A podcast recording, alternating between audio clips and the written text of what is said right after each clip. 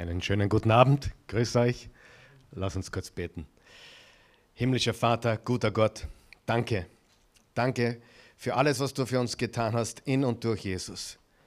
Danke, Jesus, dass du heute mitten unter uns bist. Du hast gesagt, wo immer auf dieser Welt Menschen zusammenkommen in deinem Namen, da bist du mitten unter ihnen. Danke, dass du hier bist. Und wir, wir bitten dich jetzt besonders für heute Abend, dass du uns hilfst, gut in dieses neue Bibelstudium hineinzukommen, in den Propheten Daniel, den du selbst zitiert hast in Matthäus 24, als du mit deinen Jüngern gesprochen hast über die letzte Zeit, hast du Daniel zitiert als geschichtliche, prophetische Wahrheit. Und wir wollen diesen Propheten heute beginnen und wir bitten dich, dass du uns die Augen öffnest, dass du unsere Augen des Herzens erleuchtest, dass du uns Einsicht schenkst und dass du uns hilfst, das Buch und alles drumherum im Gesamtkontext deines Wortes richtig zu verstehen und dein Wort immer besser zu verstehen. Wir legen dir diesen Abend in deine Hand und ich danke dir für jeden, der da ist, alle, die zuschauen und wir segnen sie im wunderbaren Namen Jesu. Amen. Guten Abend noch einmal. Bitte nehmt Platz hier vor Ort und zu Hause könnt ihr tun, was ihr wollt. Macht es bequem und hört gut zu. Wir starten heute Abend, wie schon im Gebet gesagt, den Propheten Daniel. Wir haben die Serie nach langem Hin und Her überlegen genannt, im Feuer geprüft, weil du auch sicher weißt, dass da ein paar sehr brenzliche Situationen waren und, und die, der berühmte Feuerofen auch im Kapitel 3 von den drei hebräischen Jungs, das kennt jeder aus der Sonntagsschule oder sogar aus dem Religionsunterricht. Aber dieses Buch hat natürlich viel, viel mehr zu bieten. Die gute Nachricht ist, es sind nur zwölf Kapitel. Die schlechte Nachricht ist, es ist der Prophet Daniel. Da ist jedes Kapitel so viel wert wie zehn Kapitel. Also es ist wirklich sehr, sehr tiefgehend, sehr, sehr reichhaltig. Aber ich freue mich riesig drauf. Es wird ganz sicher eines der coolsten und stärksten Bibelstudien, die wir hier in der Oase jemals gemacht haben. Wir werden Vers für Vers durchgehen. Nur heute werden wir wahrscheinlich noch zu keinen Versen kommen. Heute werden wir eine Intro machen, eine, einen Überblick, einige Orientierungsdaten geben, die uns darauf gespannt sein lassen, was kommen wird. Wir möchten beginnen mit einem Video und das wird in wenigen Momenten jetzt dann eingespielt. Und zwar, das ist sehr, sehr wichtig, was ich jetzt sage, wir sind große Fans davon, nämlich dem sogenannten Bible Project. Die haben mittlerweile über eine Million Abonnenten und viele der Videos haben auch über eine Million Aufrufe.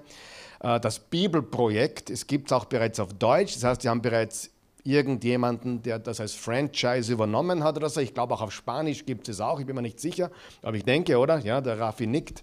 Äh, Spanisch ist ja wahrscheinlich die meistgesprochene Sprache der Welt, oder? Ich weiß es nicht. Zumindest nahe dran, ja. Äh, Englisch vielleicht noch oder dann kommt Chinesisch, ich weiß es nicht. Auf jeden Fall ist das Bibelprojekt äh, hat ganz kurze Videos, heißt höchstens bis zu zehn Minuten.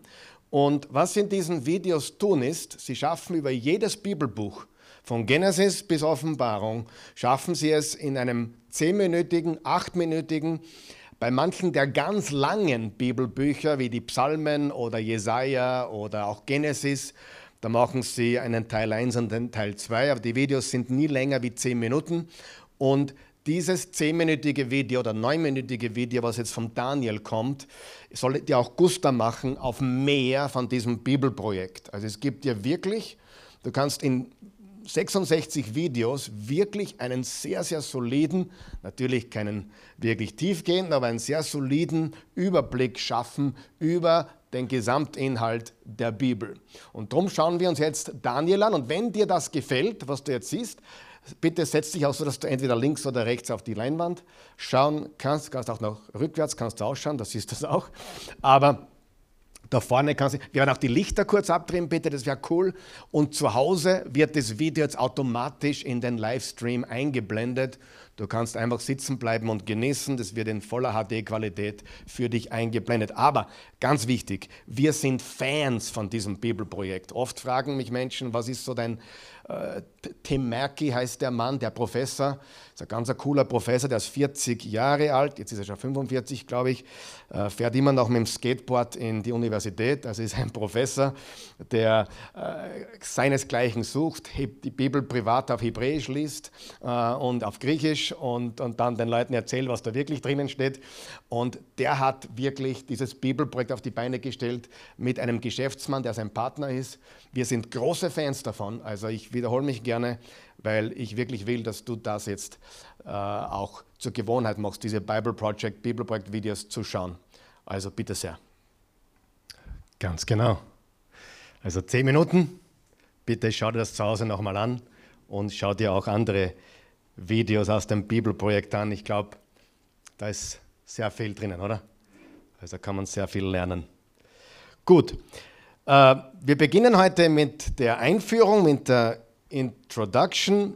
Dieses Buch ist sehr kontroversiell. Im Neuen Testament, äh, wie gesagt, zitiert es Jesus. Ich gebe euch gleich mal den Vers, Matthäus 24, Vers 15. Da sagt Jesus folgendes.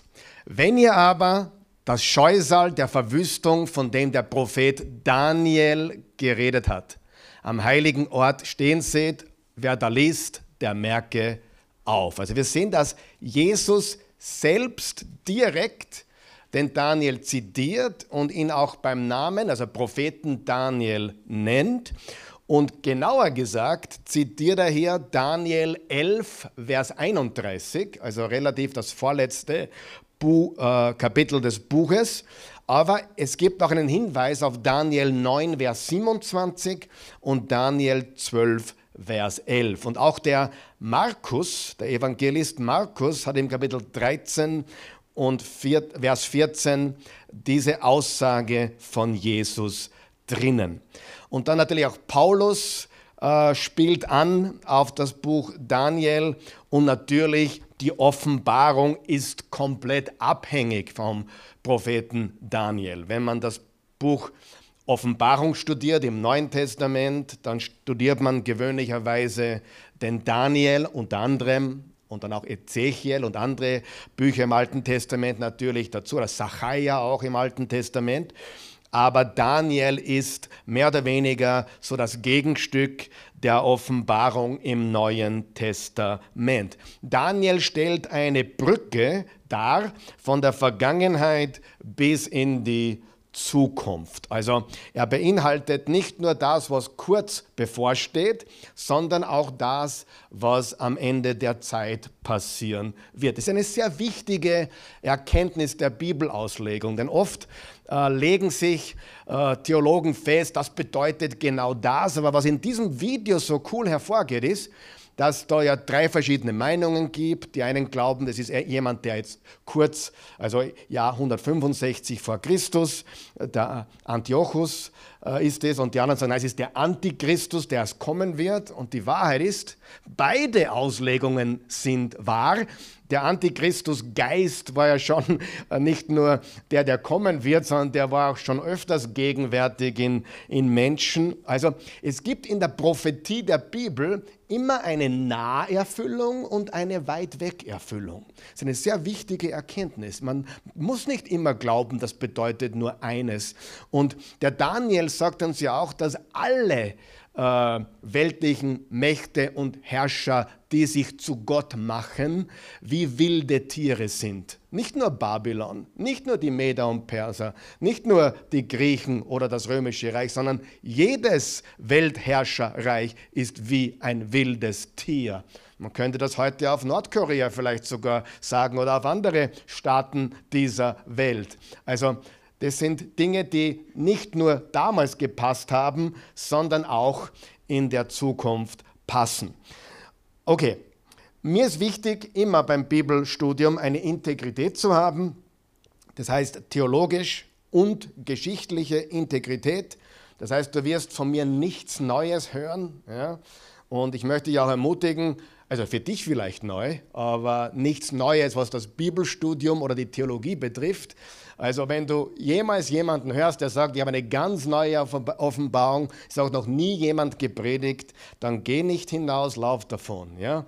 Es gibt nichts Neues unter der Sonne und wenn jemand behauptet, eine komplett neue Offenbarung, dann ist das natürlich eine ganz, ganz gefährliche Sache. Uns ist wichtig, dass wir theologisch und geschichtlich sauber sind, Integrität haben.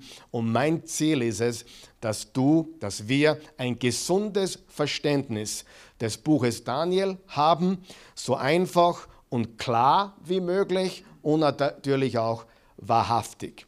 Viele sind verwirrt von diesem Buch. Ich ganz ehrlich kann das nicht nachvollziehen.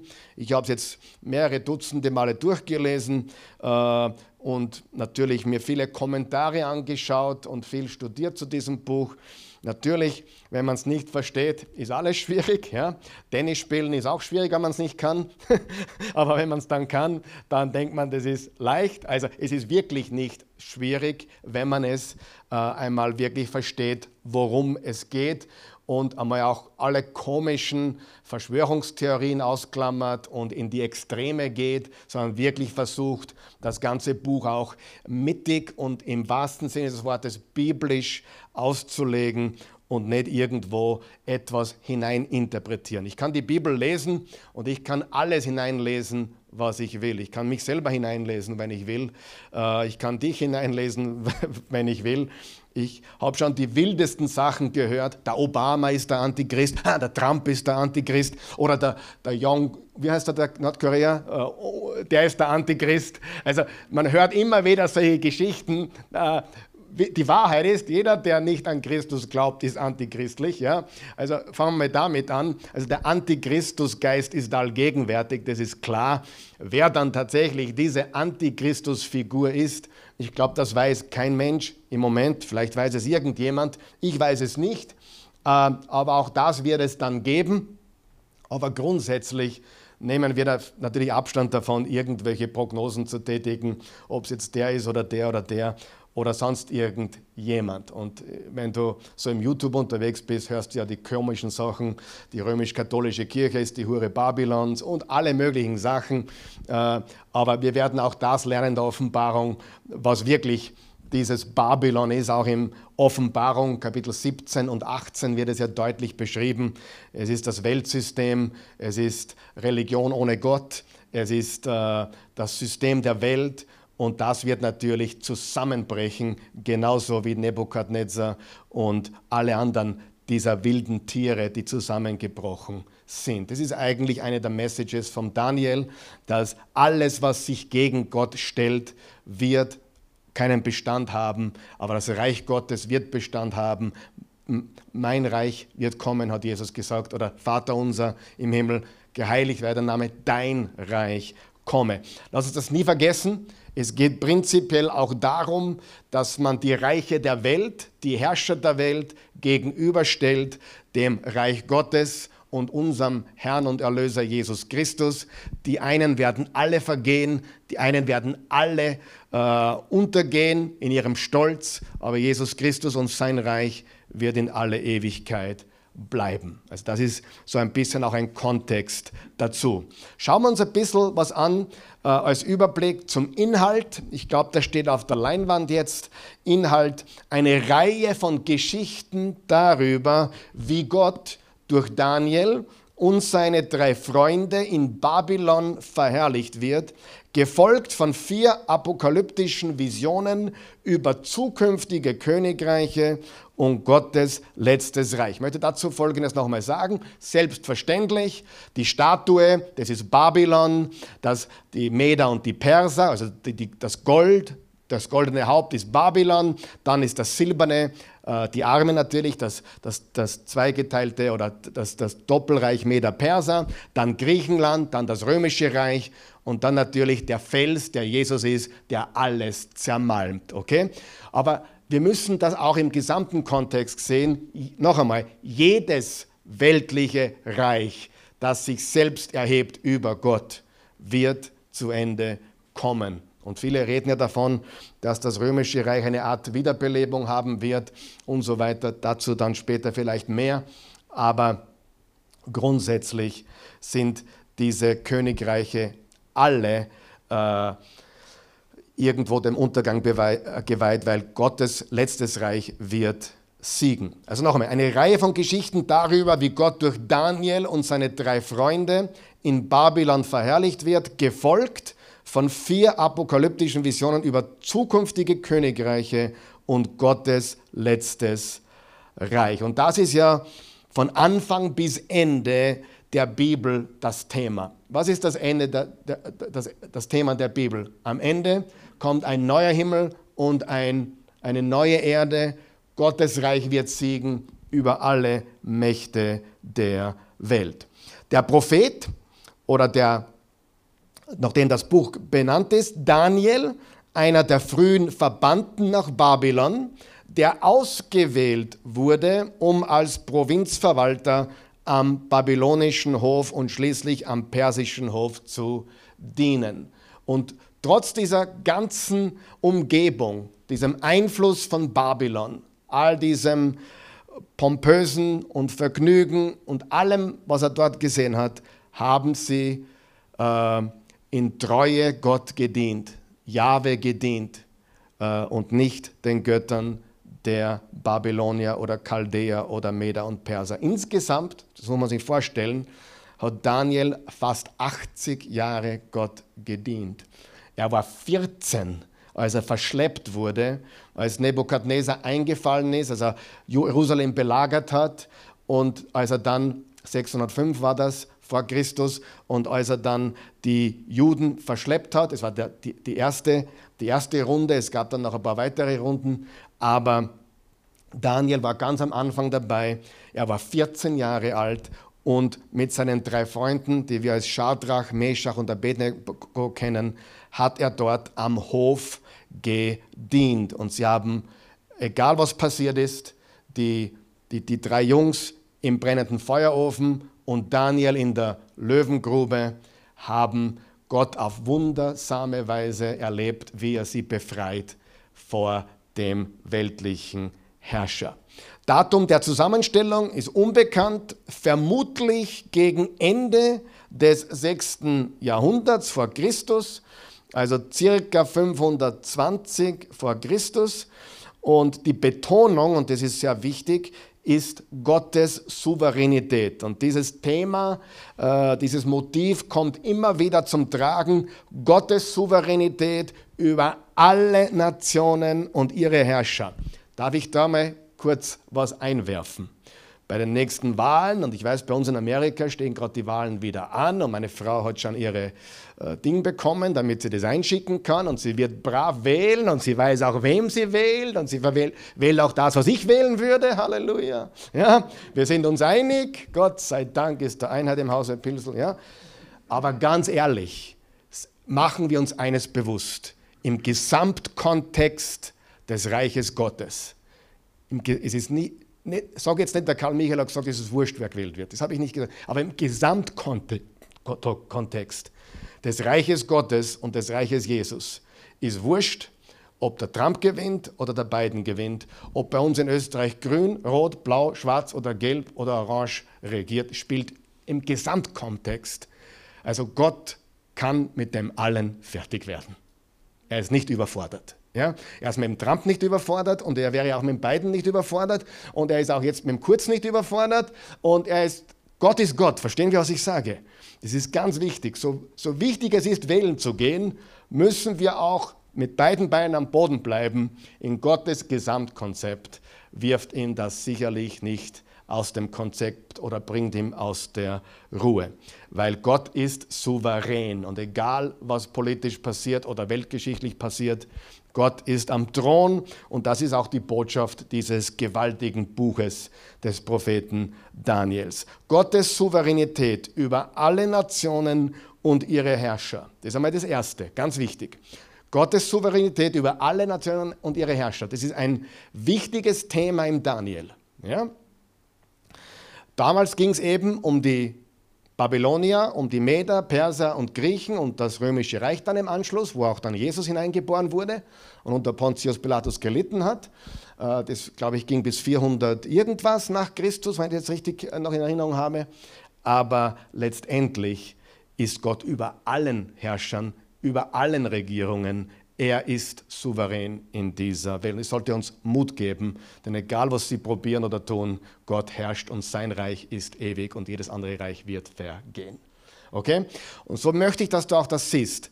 Das heißt also, dass das nicht alles nur das eine bedeutet. Es gibt diese Naherfüllung damals mit den Reichen, die da sukzessive kamen, aber es gibt auch die Fernerfüllung, die noch vor uns liegt mit Antichristus und dem Reich Jesus Christus, das kommen wird und seiner Wiederkunft. Beides, beides ist da drinnen in diesen Prophetien und bezieht sich auf die Zukunft wie auf die Vergangenheit. Das Buch Daniel ist ganz wichtig, weil es die Brücke ist zwischen der Vergangenheit und der Zukunft. In der Bibel ein sehr zentrales Buch und ein sehr zentrales Thema. Und als Jesus vor Kaiaphas gestanden hat, hat er gesagt, du wirst sehen, der Menschensohn kommen mit den Wolken des Himmels. Und da hat er zitiert Daniel 7, Vers 13, dass Jesus der Menschensohn ist, der kommen wird auf den Wolken. Also auch da wurde Daniel zitiert. Gut, das ist das Erste. Gottes Souveränität über alle Nationen, ihre Herrscher. Zweitens, Gottes Fürsorge für die Juden im Exil mit dem Versprechen der endgültigen Wiederherstellung. Das zweite Thema ist extrem wichtig, weil egal wie schlimm es zugeht, politisch und in der Welt, äh, Gottes Fürsorge für sein Volk, damals waren es die Juden im Exil, und das Gleiche gilt für uns heute, da bin ich ganz, ganz überzeugt davon, mit dem Versprechen der endgültigen Wiederherstellung. Also Gott ist für uns da, wir haben seine Fürsorge, wir brauchen keine Angst haben, egal wie die, wie die Politiker heißen, egal wie die, wie die Viren heißen oder sonst irgendetwas. Gottes Fürsorge ist für uns da. Und dann noch ein Thema, Gottes gegenwärtige Überwindung, also damals, und endgültiger Sieg über das menschliche Übel, also das, was noch kommen wird. Noch einmal, das, was damals stattgefunden hat, bei Daniel und den drei hebräischen Jungs, und das, was kommen wird im, am Ende der Zeit. Es gibt zwei Abschnitte und es ist ganz einfach halb halb, Kapitel 1 bis 6 und Kapitel 7 bis 12. Man könnte mal so grob sagen, Kapitel 1 bis 6 sind die Geschichten und Kapitel 7 bis 12 sind die Gesichte, also die Visionen. Geschichte, aber zum Merken, ja, zum Merken. Geschichte und Gesichte. Okay, das kannst du sicher merken, oder? Geschichte, also die Geschichten am Hof, wie sie da mit Nebukadnezar und so weiter und dann auch später mit Darius, wer in die Löwengrube geworfen wird, die Geschichten am Hof und dann die Gesichter, die Visionen, äh, die apokalyptischen Visionen, von denen es insgesamt vier dann gibt. Kapitel 1 bis 6, lesen wir das kurz, Hofgeschichten, also am babylonischen Hof und am persischen Hof, hauptsächlich über Daniel und seine drei Freunde. Sie blieben Jahwe absolut treu auch als sie zu wichtigen Positionen innerhalb des babylonischen Reiches aufstiegen. Da könnte man jetzt so viel sagen und das werden wir auch die nächsten Wochen. Aber sie haben sich geweigert, sie haben sich geweigert, äh, nicht mehr koscher zu essen. Also sie haben sich geweigert, die babylonische Nahrung anzunehmen, die ja den anderen Göttern geweiht wurde. Sie haben gesagt, nein, bitte gib uns das zum Essen und wir werden dir zeigen, diesem Haupthofbeamten, der über sie gestellt wird, wir werden dir zeigen, wir werden gesund sein, wir werden stärker sein als alle anderen.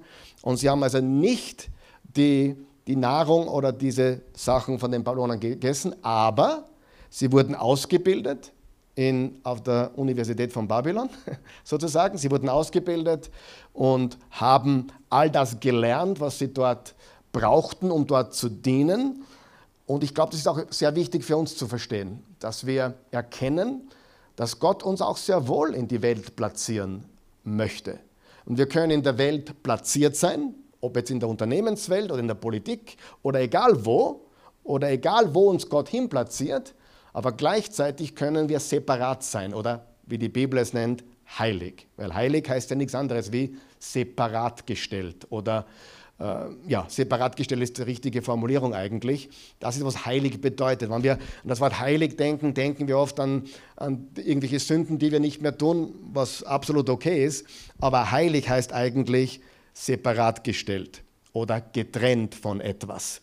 Aber man kann getrennt sein von den Dingen, die die Welt tut, aber gleichzeitig kann man aktiv sein in der Welt, in der wir leben. Und das haben diese Jungs gelebt, ohne sich zu versündigen, ohne Kompromisse zu machen.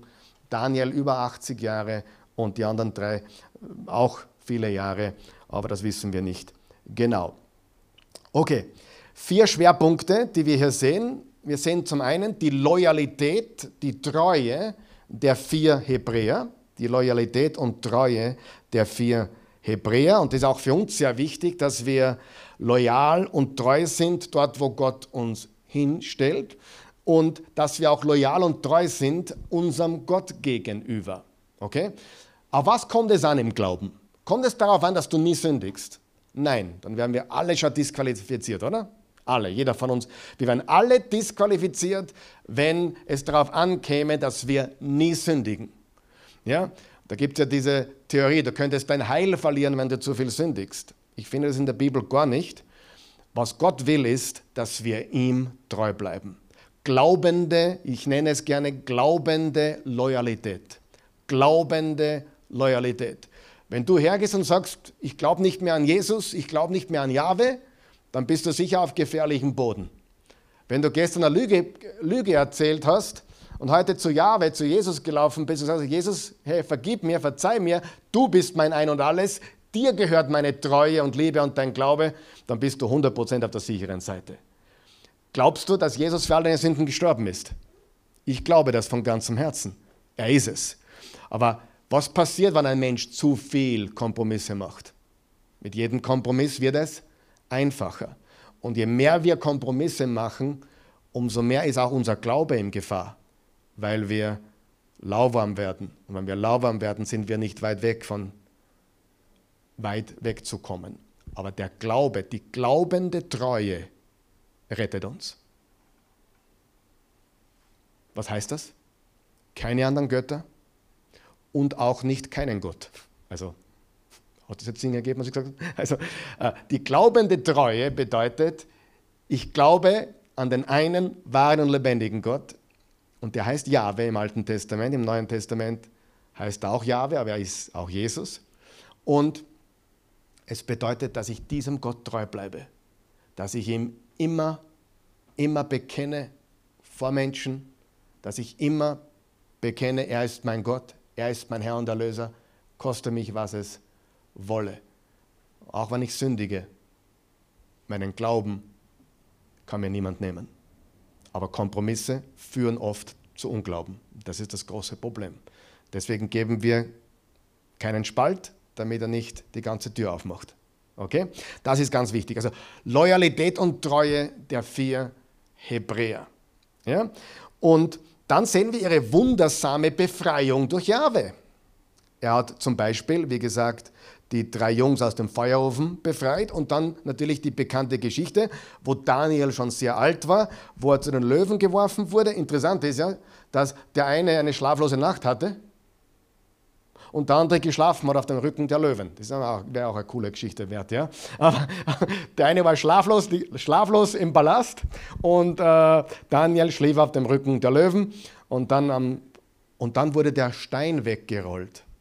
Jetzt hör mir gut zu wo, wo, dann wurde der Stein, in der früh, früh am Morgen, früh am Morgen, als dann der Darius aufgestanden ist, zur Löwengrube ging, was haben sie gemacht? Stein wurde weggerollt. Daniel, lebst du? Ja, hier bin ich. Er kam heraus unversehrt. Dann wurden die anderen reingeworfen, die ihn verleumdet haben, wurden auf der Stelle gefressen.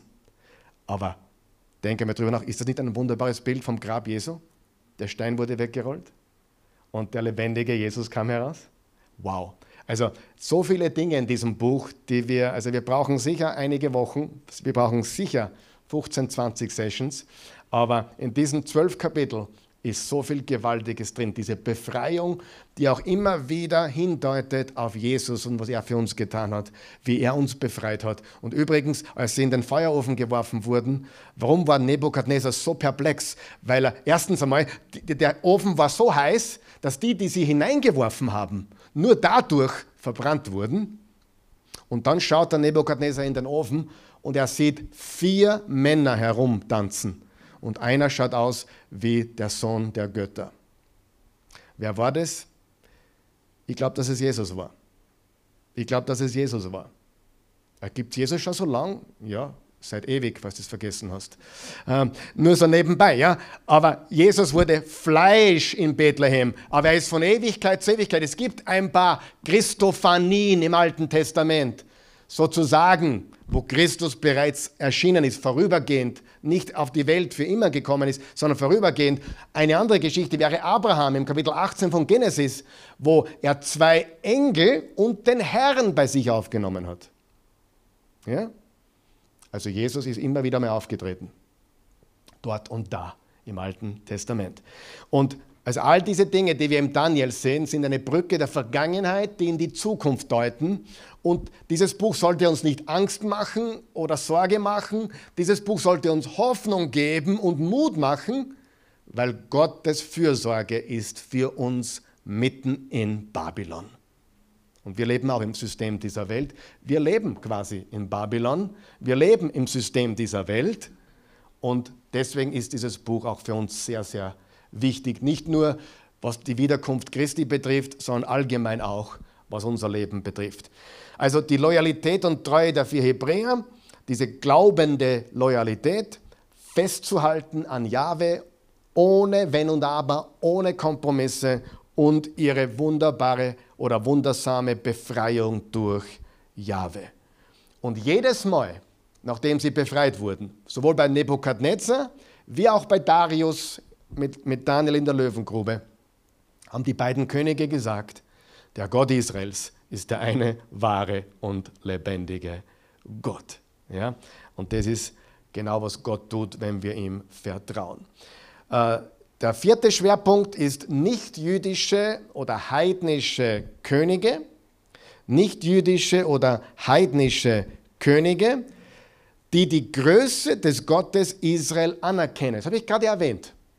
Nachdem die drei Jungs aus dem Feuerofen heil und unversehrt und nicht einmal nach Rauch gerochen haben, herausgekommen sind, hat Nebukadnezar deklariert, das ist der eine, der, der Gott dieser Jungs ist der eine wahre und lebendige Gott. Er ist der Gott über allen Göttern. Und als Darius den Daniel aus der Löwengrube gezogen hat, hat er auch gesagt, sein Gott, der Gott Daniels, ist der eine wahre und lebendige Gott. Und das ist gewaltig. Und die, der vierte Schwerpunkt ist Daniel, der gottbegabte Träumedeuter. Bleiben wir da mal kurz stehen. Gibt es da nicht auch ein Echo, was du gerade hörst? Wenn du einen, an einen Träumedeuter denkst, an wen musst du da noch denken, rein zufällig? Schon mal gehört von Josef in Ägypten? Schon gehört? Genesis 37 bis 50. Hat er nicht eine ähnliche Geschichte? Er wurde als Sklave verkauft an die Ismaeliter. Die, die, seine eigenen Brüder haben ihn verkauft, weil sie eifersüchtig waren. Er kam dann nach Ägypten in das Haus von Potiphar und dort hat er so fleißig und so gut gearbeitet innerhalb dort, wo Gott ihn hingestellt hat, so wie die vier Jungs hier. Die waren in Babylon, waren fleißig, haben sich ausbilden lassen, haben sogar in Kauf genommen, babylonische Namen zu bekommen. All das hat sie nicht gestört aber die Treue zu Gott blieb ohne Kompromiss. Ja? Ihr könnt mich nennen, was ihr wollt. Ich, ich, wir dienen fleißig, als würden wir für Gott arbeiten. Aber wir bleiben heilig und separat. Nur Jahwe ist unser Gott. Das war die Einstellung. Sieh, es gibt Christen, die verstehen das falsch. Na, ich darf, Nein, ich sage immer, ich darf kein Fußballprofi mehr werden, weil ich bin ja jetzt ein Christ und, und, und ich, ich wäre ein guter Fußballer, aber ich darf ja nicht mehr Fußballprofi werden, weil, oder ich darf nicht mehr Türsteher sein beim, beim, beim Nachtclub, weil Wo steht das? Sei ein guter, sei ein guter Durchsteher für Jesus und wenn es sein muss, greif ein. Ja? Äh, tu nichts Unanständiges, bleib separat und bleib sauber und bleib ehrlich und bleib gut und tu, was recht ist vor Gott. Aber führe deine Aufgabe im Dienste Gottes aus, inmitten von Babylon. Aber greif nicht ihre Speisen an, unter Anführungszeichen jetzt. Greif nicht ihre Taten an. Heilig heißt nicht, dass du mit Sündern nichts zu tun haben darfst. Du sollst nicht werden wie sie. War Jesus ein Freund der Sünder und Zöllner? Definitiv. Er, ihm wurde sogar nachgesagt, er ist ein Säufer. Wurde ihm nachgesagt. Warum? Weil er, er hat nicht, nicht gesoffen, bestimmt nicht.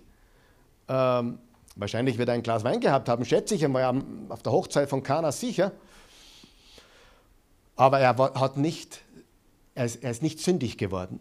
Und genauso ist es mit uns. Sie, heilig heißt nicht, dass wir keinen säkularen Job haben dürfen oder dass wir in Babylon oder in der Politik oder nicht tätig sein dürfen.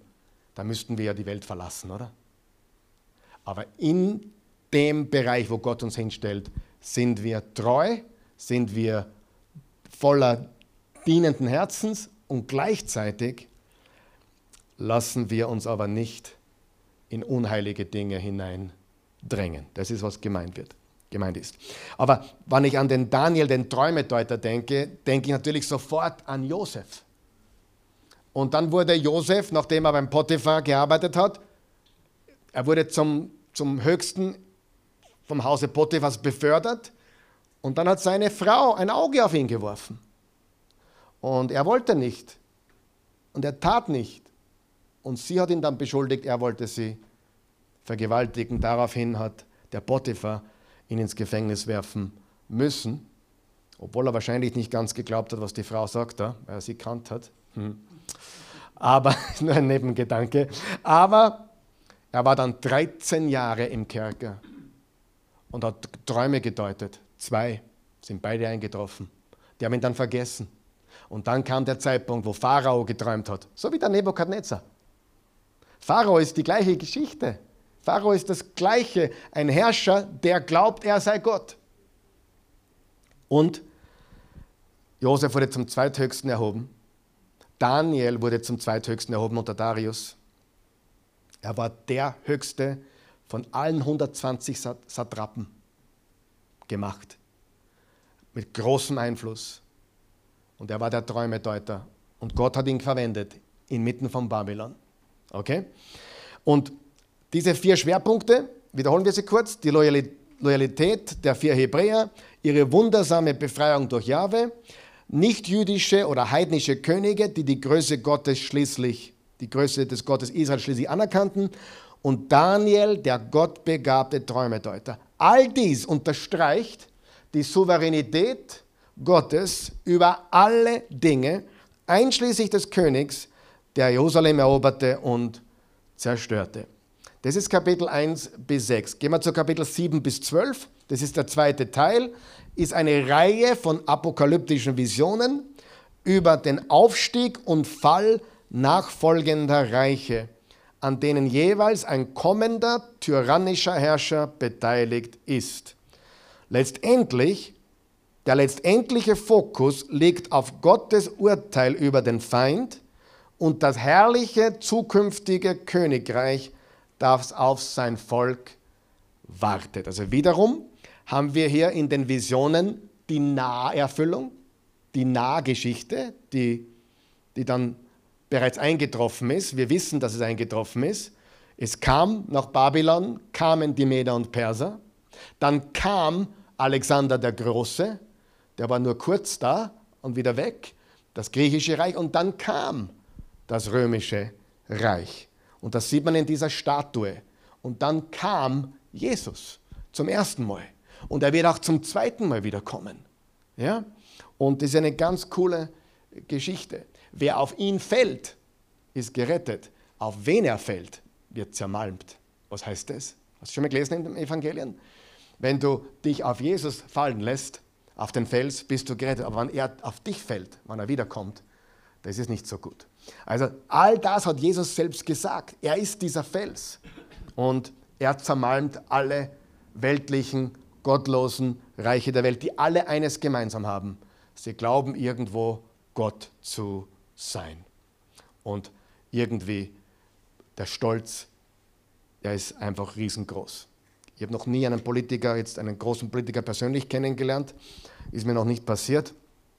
Ich weiß nicht, wie die wirklich sind, oder, aber es gibt sicher ein paar sehr, sehr stolze, die, die glauben, dass sie ja, irgendwas besonders sind. Und ganz selten findet man jemanden, der wirklich Gott dienen will in seiner Position.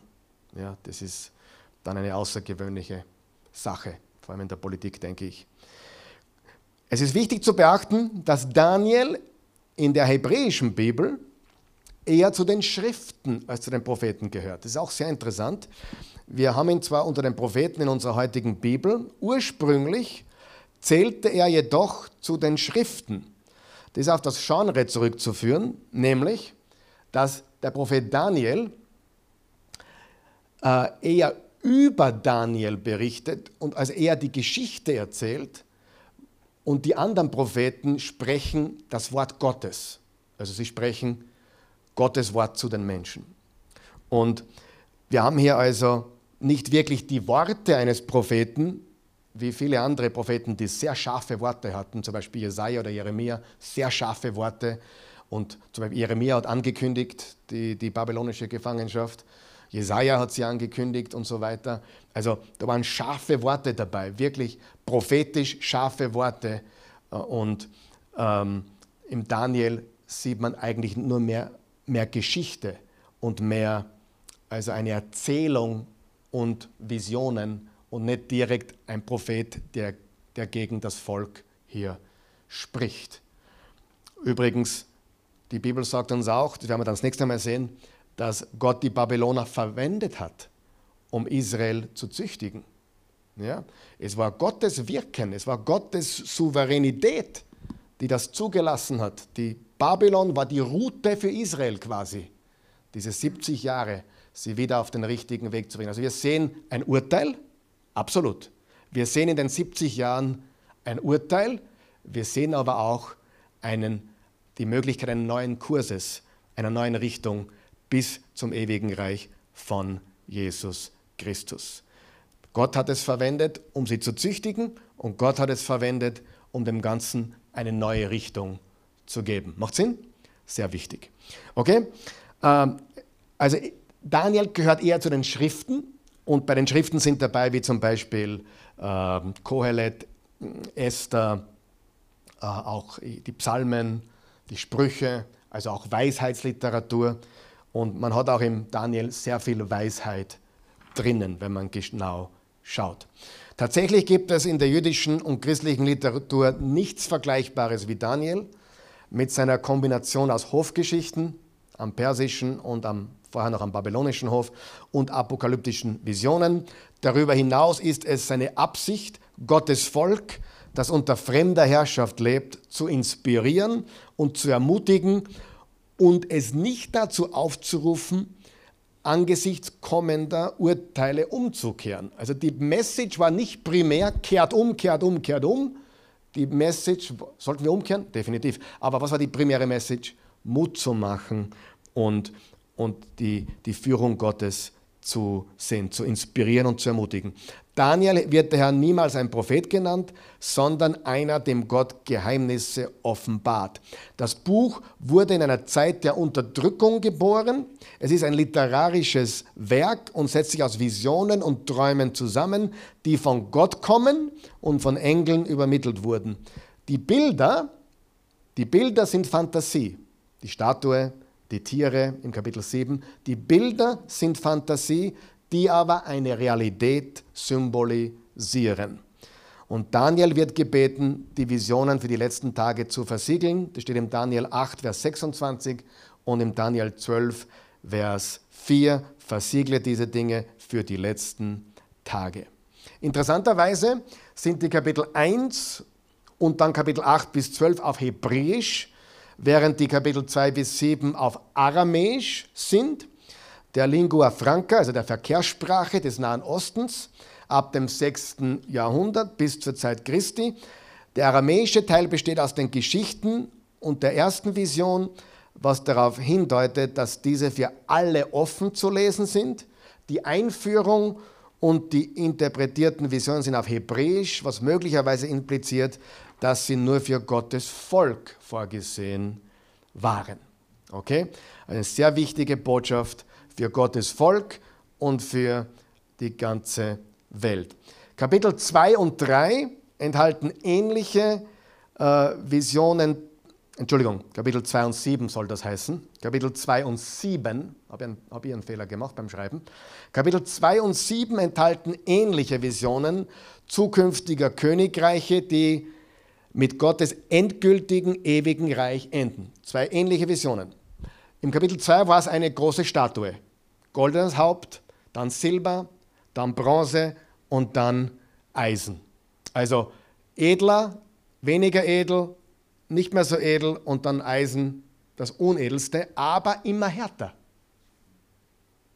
Also edel bis, also edel bis Eisen hast du noch nie gekauft, oder? Ich meine, oder doch, vielleicht hast du Eisen verkauft, weiß nicht, kann man ja, oder? Aber ist wahrscheinlich nicht viel wert. Also Gold, Silber, Bronze und Eisen, aber umgekehrt auch weicher, also am weichsten, nicht mehr so weich, ein bisschen härter und das Eisen natürlich ganz hart mit dem römischen Reich. Also man sieht das in dieser Statue. Babylon, Meder-Perser, Griechenland, römisches Reich. Und dann Jesus Christus, der Fels. Das ist die Statue. Und die vier Tiere im Kapitel 7 sind genau mehr oder weniger dieselbe Geschichte, dieselbe Vision, nur diesmal halt nicht mit einer Statue, sondern mit vier wilden Tieren, die da hervorgehen. Aber es sind immer Nationen, immer Weltherrscher, die damit gemeint sind. Kapitel 2 und 7 enthalten ähnliche Visionen zukünftiger Königreiche, die mit Gottes endgültigem ewigen Reich enden. Kapitel 3 und 6 sind Geschichten von Gottes wundersamer Befreiung seiner treuen Diener. Kapitel 4 und 5 sind Geschichten über den Niedergang zweier babylonischer Könige, die beide die Größe des Gottes Israel anerkennen. All das, nachdem sie gedemütigt wurden, muss man dazu sagen, nachdem sie gedemütigt wurden, sehr, sehr wichtig. Ja? Nachdem sie gedemütigt wurden, haben sie dann gesagt, okay, es gibt keinen Gott wie Jahwe, es gibt keinen Gott wie euren. All das zeigt uns also, dass Gott die endgültige Kontrolle über die gesamte menschliche Geschichte hat. Kapitel 2 und 7, was sowohl durch die Geschichten der wundersamen Befreiung, Kapitel 3 und 6, und durch den Sturz der beiden babylonischen Könige, Kapitel 4 und 5, veranschaulicht wird. Für das Lesen von Daniel ist auch wichtig, sich zweier historischer Zusammenhänge bewusst zu sein. Das habe ich schon angedeutet. Daniels eigener Kontext, also der Nahkontext, und die, die, der Kontext seiner Visionen, die die Zukunft betreffen. So beschreiben der, die Kapitel 1 bis 6 die Angelegenheit innerhalb des babylonischen Hofes von Nebukadnezar bis zum ersten persischen Herrscher von Babylon, circa 605 bis 530. Und David, äh, Daniel hat das alles miterlebt fast 80 Jahre. Aus der Zeit vor dem Fall Jerusalems, als die ersten Gefangenen aus Juda nach Babylon gebracht wurden, bis kurz nach dem Untergang des babylonischen Reiches im Jahr 539 vor Christus. Die Visionen Kapitel 7 bis 12 greifen diesen Punkt auf. Auf Babylon folgte das langlebige persische Reich, Perser und Meder, 539 bis 330. Dann kam das kurzlebige griechische Reich Alexanders, 333 bis 323, das bei seinem Tod auf vier Generäle aufgeteilt wurde, was übrigens im Daniel 8, Vers 19 bis 23 genau beschrieben ist. Diese vier Generäle. Sieht man deutlich. Daniel 8, Verse 19 bis 23. Von besonderem Interesse für das Verständnis der intertestamentalen jüdischen Geschichte, zwischen, also zwischen dem letzten Buch des Alten Testaments und äh, dem Kommen Jesu, also der zweiten Tempelperiode, sagt man auch dazu, ist der lange Kampf um Palästina zwischen den Seleukiden von Antiochia im Norden und den Ptolemäern von Ägypten im Süden, auf den in der Vision von Daniel 11 hingewiesen wird. Entscheidend für Daniel ist der Aufstieg von Antiochus IV., beschrieben im Kapitel 11, Vers 21 bis 32, der sich tatsächlich daran machte, alles Jüdische in Jerusalem zu, zu zerschlagen, indem er sie zwang, seine Politik der Hellenisierung seines Landes zu übernehmen. Hellenisierung ist nach griechischen Vorbildgestalten griechische Sprache und Kultur nachahmen. So verbot er die Einhaltung des jüdischen Gesetzes und zeigte denjenigen, die Hellenisierten, besondere Gefälligkeiten. Schließlich von Rom daran gehindert, Ägypten zu erobern, kehrte er über Jerusalem nach Hause zurück und schüttete seine Wut auf die Juden aus, die sich ihm widersetzten. Schließlich entweihte er den heiligen Ort, indem er dort 167 vor Christus eine Zeusstatue errichtete. Kapitel 11, Vers 30 bis 31 im Daniel nachzulesen. Und das war also auch schon eine Antichristus-Figur. Äh, ja? Und ist auch wichtig, wieder die Naherfüllung und die Fernerfüllung. Das sieht man immer wieder im Wort Gottes. Und dieses Ereignis hat dann schließlich zum Aufstand der Makkabäer geführt, der in den Makkabäern 1 und 2 der Apokryphen aufgezeichnet wurde. Schließlich ist zu beachten, dass das Kommen des messianischen Königreichs nach dem Sturz von Antiochus stattfindet, der tatsächlich anderthalb, Jahr, anderthalb Jahrhunderte später stattfand. In Übereinstimmung mit der gesamten hebräischen prophetischen Tradition wurden diese kommenden historischen Ereignisse vor dem Hintergrund der großen endgültigen eschatologischen, also endzeitmäßigen Zukunft Gottes gesehen. Obwohl das Buch Daniel sich hauptsächlich auf eine Periode in der Geschichte Israels konzentriert, blickt es voraus auf die große ewige Herrschaft Gottes, die von Jesus Christus eingeleitet wurde. Als solches hatte es großen Einfluss auf die Bilder von Johannes und seiner Offenbarung. Offenbarung schwer zu verstehen, wenn du Daniel nicht kennst. Also die beiden Bücher sind sehr, sehr wichtig zusammen zu studieren. Das ist eine kleine Einleitung, ein kleiner Überblick. Ich hoffe, ich habe euch ein bisschen Geschmack gemacht auf das, was kommt. Wir werden dann nächstes Mal bereits einige Verse im Kapitel 1 und so weiter lesen. Aber wichtig ist zu verstehen, dass es darum geht, dass Gott sein ewiges Reich aufbaut und dass jedes Knie sich beugen muss, jede Zunge bekennen muss.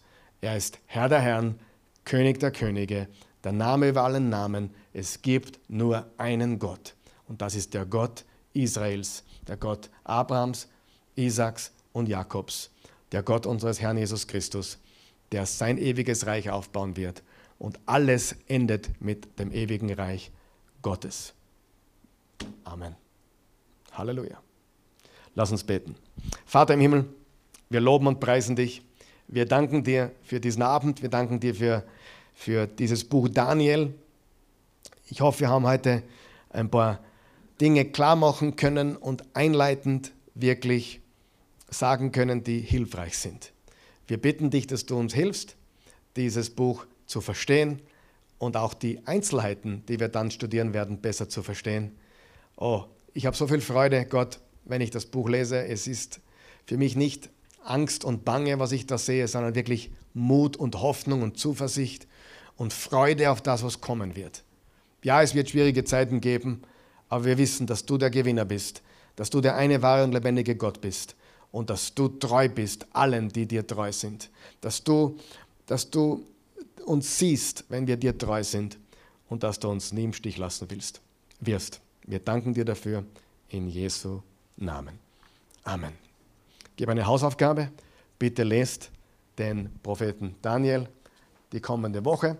Es sind zwölf Kapitel, zwei Kapitel am Tag hast Mittwoch frei sogar, dann kannst du, dann bist du cool, oder? Se sechs Tage wirst du lesen, Mittwoch frei und dann starten wir hinein ins Kapitel 1, wo sie von Babylon, äh, wo sie von Jerusalem nach Babylon verschleppt wurden und dort äh, ihre Reise beginnt.